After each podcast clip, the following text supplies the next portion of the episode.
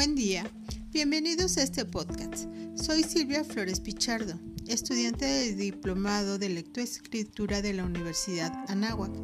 El día de hoy definiremos qué es la grafomotricidad, los prerequisitos que se necesitan, cuáles son las habilidades que se deben de desarrollar antes de escribir y por último, qué aspectos se deben de considerar en las actividades grafomotoras.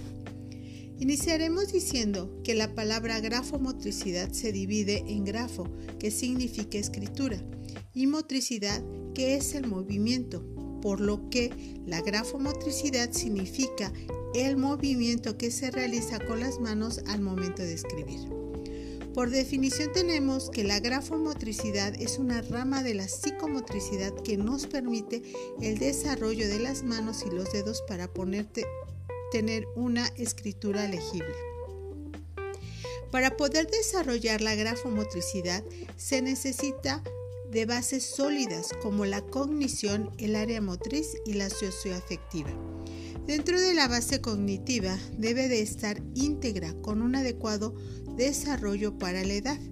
Dentro del área motriz debe de tener un adecuado desarrollo motriz grueso, integración sensorial con un sistema vestibular y propioceptivo íntegro, ya que dentro de sus funciones es mantener el equilibrio y saber la posición en la que se encuentra nuestro cuerpo en relación con la gravedad, el poder tomar y describir objetos con el tacto sin tener que utilizar el sentido de la vista. Ello nos lleva a tener un esquema corporal para poder desarrollar la lateralidad.